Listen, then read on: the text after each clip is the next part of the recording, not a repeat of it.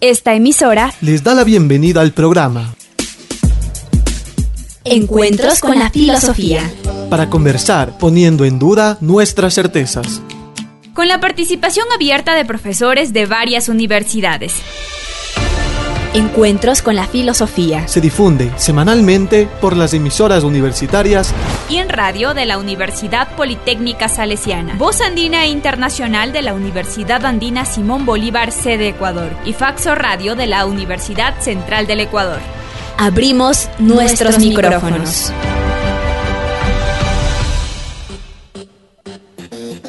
Bienvenidos y bienvenidas al programa semanal Encuentros con la Filosofía. Les saluda Miguel Macías Moreno. Encuentros con la Filosofía propone, con la colaboración de docentes universitarios, abordar en media hora un tema de la vida cotidiana desde una perspectiva filosófica. Saludo a Edison Aguilar Santa Cruz, con quien compartimos la conducción del programa. Hola Edison. Hola Miguel, buenos días. Es un gusto encontrarnos una vez más en este espacio de encuentros entre vida cotidiana y filosofía para repensar la existencia humana precisamente desde la filosofía, ahora que vivimos situaciones inciertas como la pandemia, COVID-19 y la guerra Rusia-Ucrania, además de toda la situación local. Saludamos a Tito Chela, quien desde la cabina de Radio Voz Andina Internacional y los medios virtuales hace posible estos encuentros. Agradecemos y damos una cálida bienvenida al invitado de esta semana, Edison Paredes Buitrón, quien es magíster en filosofía, docente de la Universidad Andina Simón Bolívar, sede Ecuador, y de la Pontificia Universidad Católica del Ecuador. Sus intereses investigativos están centrados en temas de epistemología, lógica, teoría social, teoría política, educación, educación popular, entre otros. Buenos días, Edison. Buenos días, Miguel, Edison, eh, Tito. Un gusto, pues, compartir nuevamente este espacio para poder reflexionar sobre aspectos y temas filosóficos ligados con la vida cotidiana. Esta semana con Edison Paredes Buitrón dialogaremos acerca de la temática la moral. La abordaremos en los tres segmentos del programa. Primero, conversaremos acerca del uso del término moral en la vida cotidiana. En el segundo segmento, Miradas Filosóficas, nuestro invitado nos presentará desde su perspectiva filosófica algunas reflexiones sobre moral. Y en el tercer segmento, ¿qué más encontrar? Edison Paredes Buitrón compartirá recomendaciones y sugerencias para acercarnos más a la temática de esta semana. La filosofía y la vida cotidiana. Espacio para pensar los usos de la filosofía en nuestro diario vivir.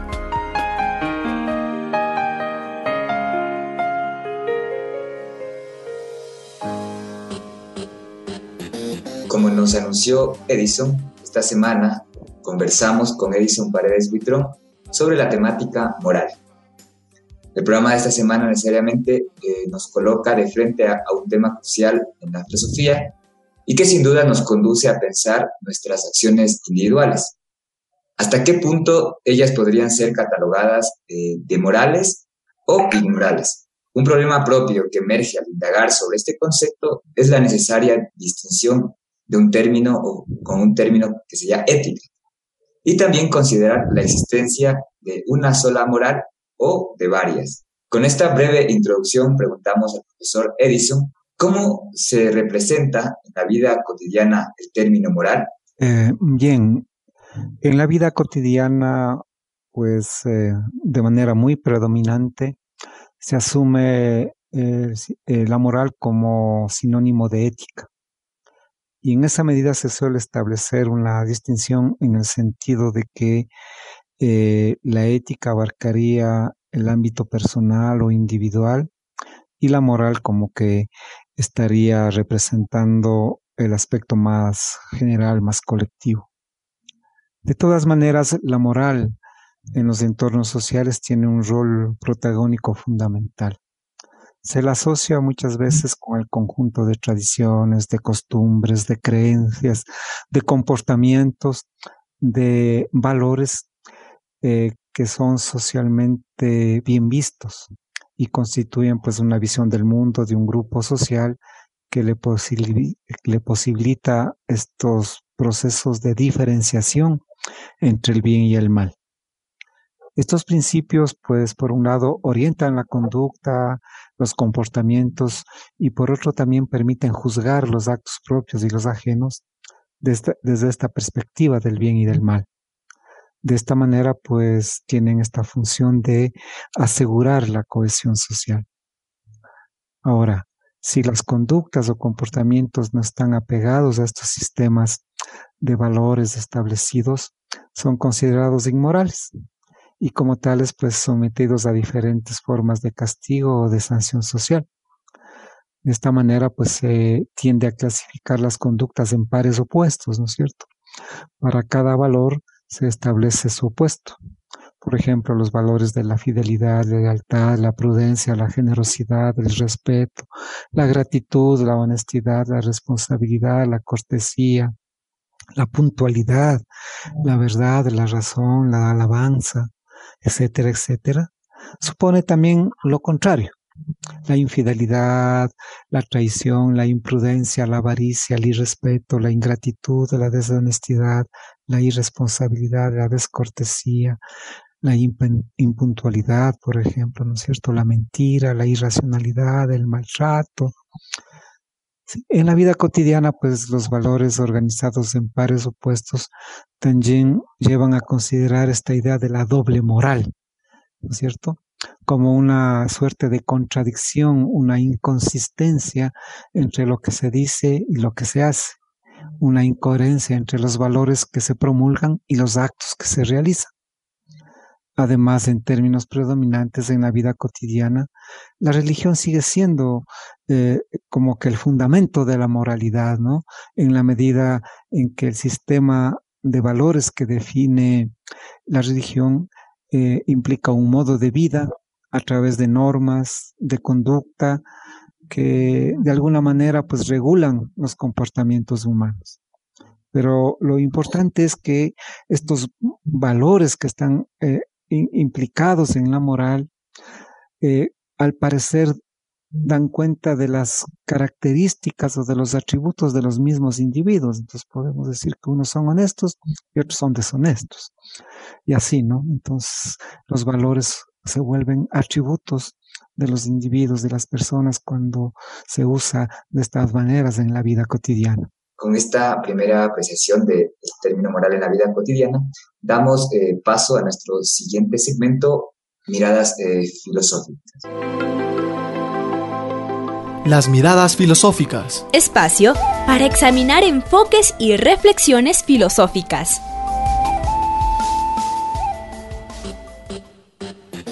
En esta semana, en Miradas Filosóficas, nos encontramos con Edison Paredes eh, Buitrón, que en este segmento eh, nos ayudará a mirar el concepto moral desde la reflexión filosófica. Para ello, eh, preguntamos, desde estos enfoques filosóficos o de los enfoques filosóficos, ¿qué es la moral? Bueno, desde una perspectiva o desde una posición filosófica, la moral puede ser concebida como una disciplina o como el arte que trata del bien y del mal, de su distinción y también de la superioridad de lo uno sobre lo otro. En esta medida, pues el bien aparece como superior al mal. Entonces, toda perspectiva moral se ubica en este sentido en un campo de trascendencia. Una relación es trascendente cuando las normas se imponen desde el exterior, desde una autoridad exterior, sea esta terrena o supramundana. Cuando una parte se considera superior a otra, estamos en el campo de la trascendencia. De esta manera, en la tradición filosófica, la relación entre el cuerpo y el alma, es decir, entre el cuerpo y el pensamiento, eh, se establece una relación, digamos así, eh, de superioridad. El, el alma es superior al cuerpo. Y dado que el alma tiene más valor que el cuerpo, éste se somete a los dictados del alma. El alma o el pensamiento juzga al cuerpo, se coloca por encima de él. Pero no obstante, muchas veces puede suceder lo contrario. Igualmente se establece un vínculo jerárquico, ¿no es cierto?, de superioridad e inferioridad. ¿Sí? El cuerpo puede juzgar también al pensamiento y puede colocarse por encima de él, que son, digamos así, dos, dos eh, caras de la misma medalla que eh, van a incidir de una manera determinante en la moral. Entonces la moral supone de esta manera una posición de superioridad de lo uno, de lo único, con respecto al ser, con respecto a la existencia. Lo uno, lo único, es el bien, que está por encima y es exterior al ser y por tanto, en este sentido, como lo único es el bien, el mal no existiría. El mal se lo puede concebir en esta perspectiva moral como una equivocación del juicio, como un modo de juzgar mal, como una desviación, digamos así, ¿no es cierto? Como un vicio con respecto a los criterios esenciales dictados por el bien. Los actos ligados al mal generan pues desgracias y maldades. Y también al mismo tiempo, como se vuelven atributos de las personas, de los sujetos, también va a generar desgraciados y malvados. Solo el bien hace hace ser y hace actuar en la medida en que el bien se ubica por encima del ser y de la existencia. El bien, en este sentido, sería la razón de ser y la razón de actuar. Y la moral tiene como fundamento eh, la conciencia. La conciencia es la que ejerce un dominio sobre las pasiones, en este sentido, ¿sí? va a dominar, va a, amansar, digamos así, de alguna manera las pasiones, al colocarse como fundamento la conciencia por ser, por principio, limitada, en ella reinan las ideas inadecuadas, confusas, mutiladas, aisladas sobre la realidad. La conciencia por dar cuenta del acontecer inmediato de la vida, ignora justamente las causas, las relaciones y las composiciones que se implican en la vida y en la existencia. Se conforma pues justamente con los efectos, desconociendo la naturaleza misma de, de la realidad. La conciencia solo nos proporciona representaciones imaginarias justamente de la realidad y la conciencia justamente al ser eh, de alguna manera este fundamento de la moral, tiene estos efectos, ¿no? La moral en ese sentido va a actuar fundamentalmente sobre los efectos, no trata las causas. Muchas gracias, Edison. De esta descripción entonces nos interesaría preguntar cómo opera la moral.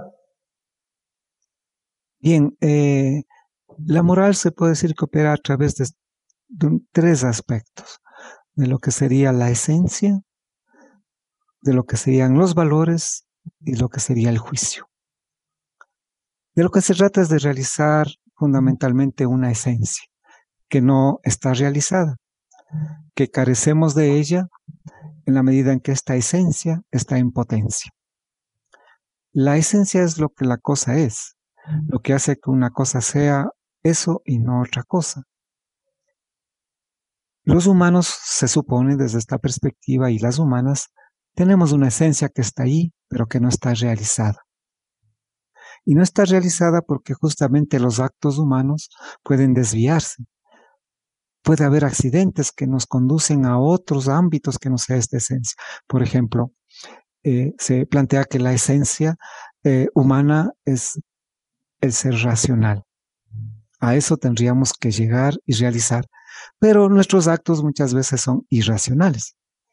Entonces la moral lo que ayuda es a realizar esta esencia. Eh, organiza las normas para cumplirlas justamente desde esta esencia. La visión moral del mundo fundamentalmente está hecha de esencias. La moral es esencialista, por tanto.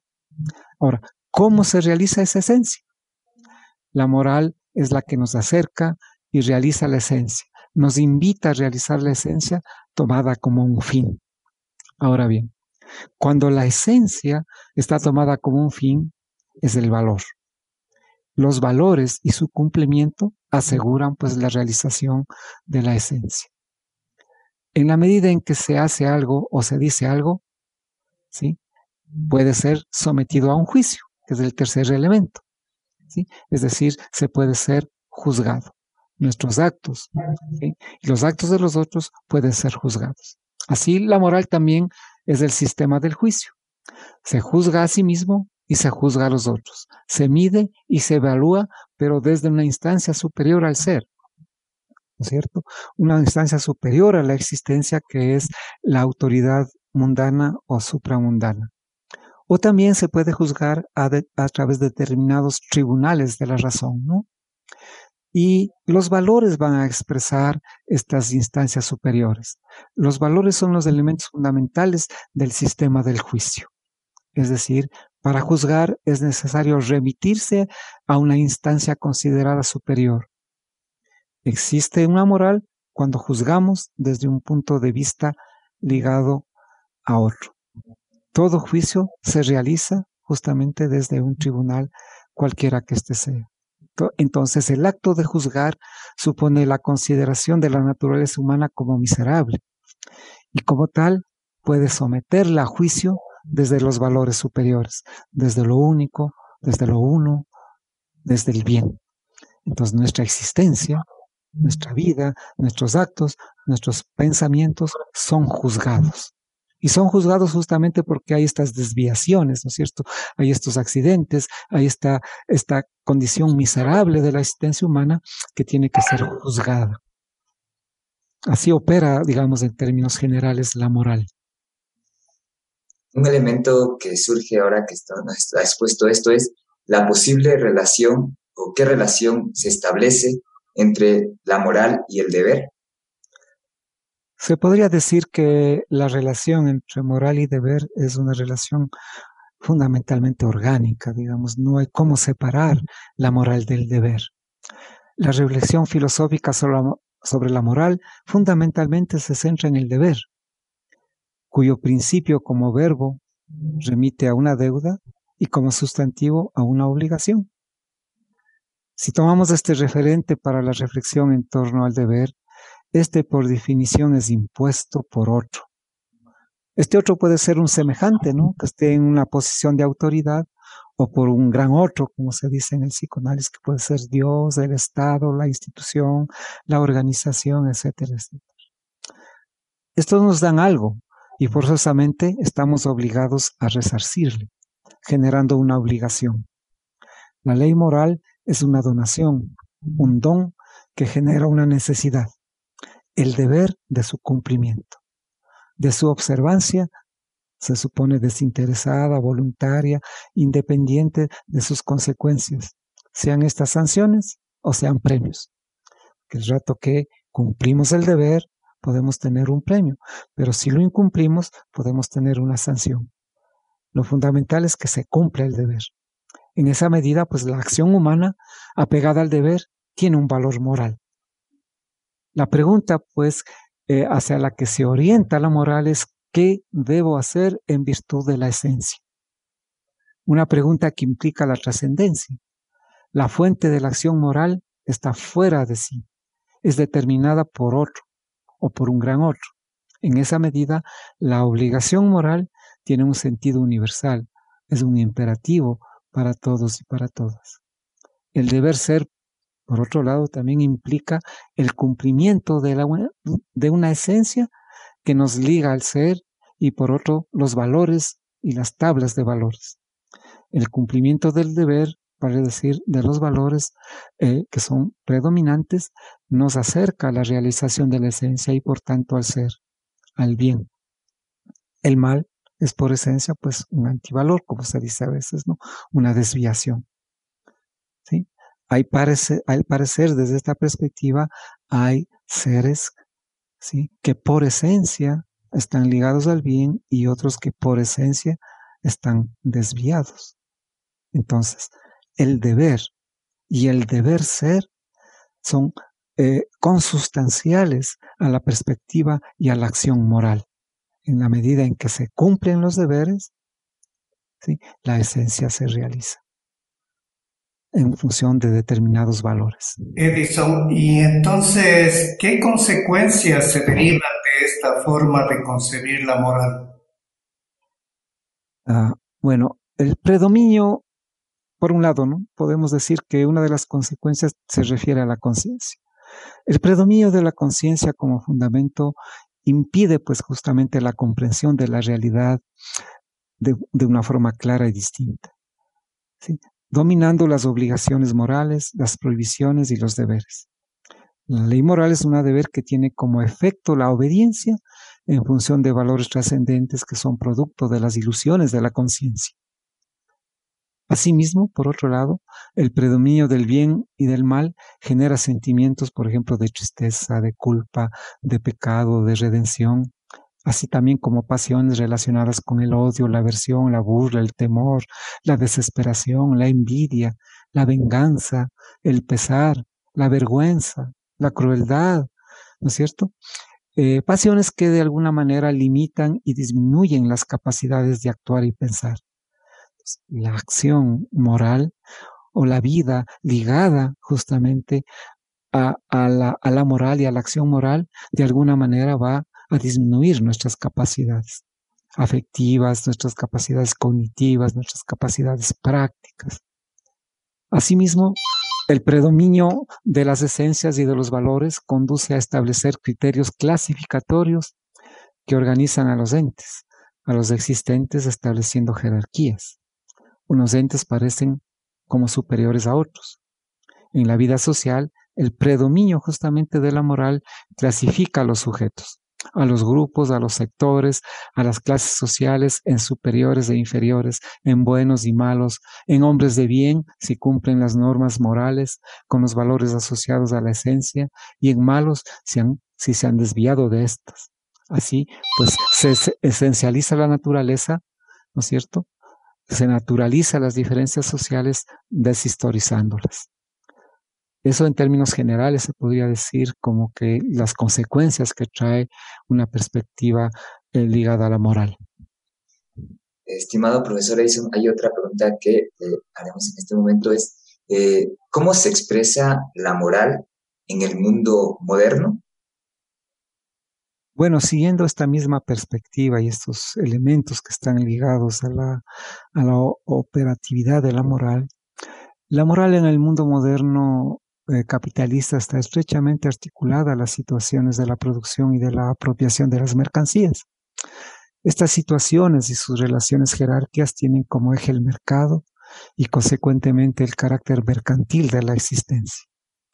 Así, por un lado, la libertad, la razón y la igualdad aparecen como los valores supremos en la medida en que el ser humano por esencia es libre y racional, y por tanto es igual. Estos principios, valores, se expresan en diferentes modalidades de códigos de conducta de las empresas, de las organizaciones que están centrados o bien en los propietarios cuyo énfasis se coloca en la oferta, o bien centrados en el cliente colocando en el énfasis en la demanda, en la necesidad, en el beneficio.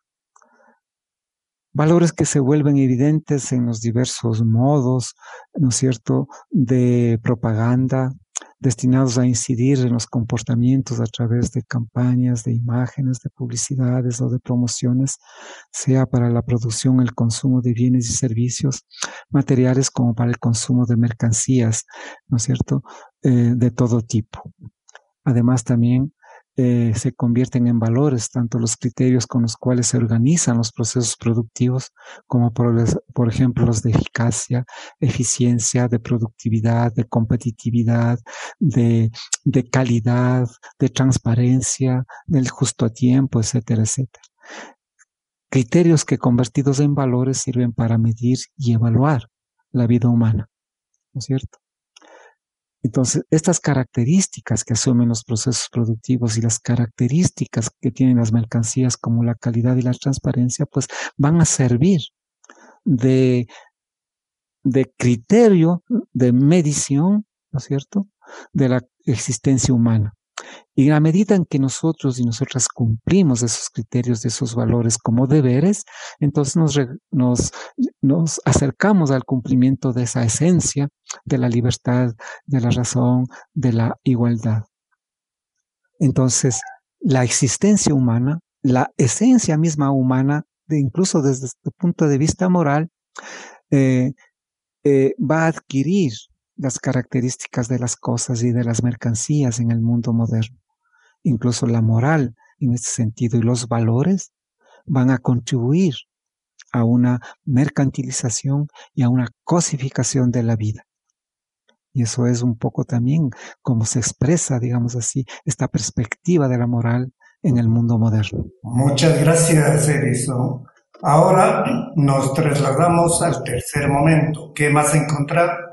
Para indagar cómo continuar las reflexiones acerca de esta temática, la moral. ¿Cómo seguir las búsquedas? Espacio de más preguntas.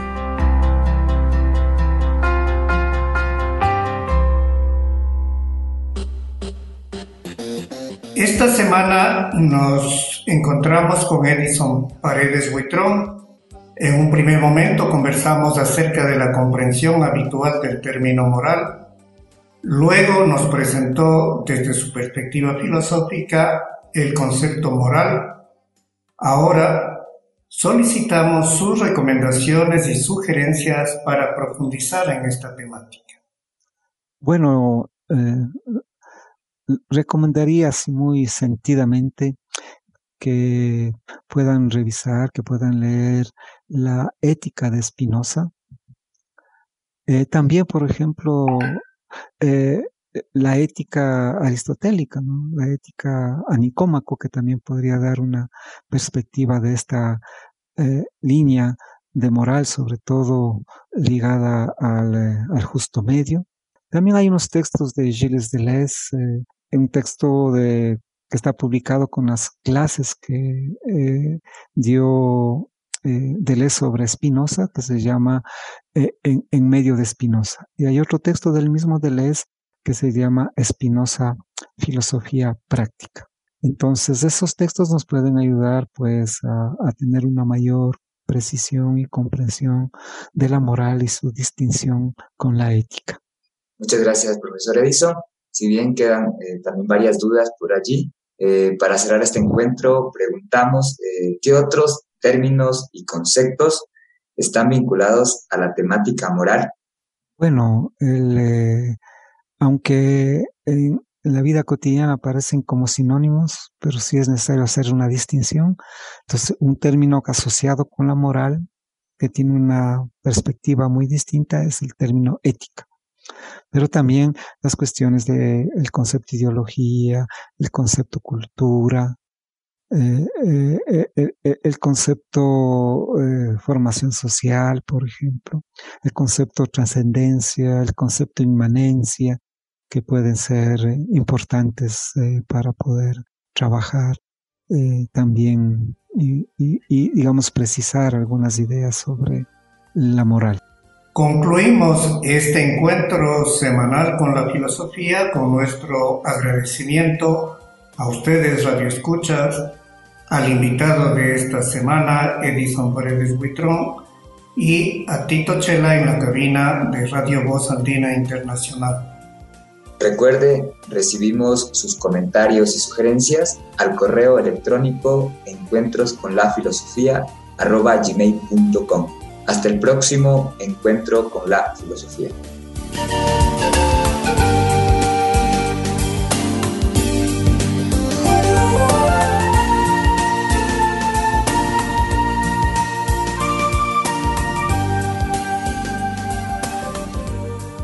Agradecemos su sintonía a Encuentros con la Filosofía el programa que impulsa el filosofar como acción compartida desde las radios universitarias. Les invitamos a compartir las próximas emisiones de Encuentros con la Filosofía por esta emisora.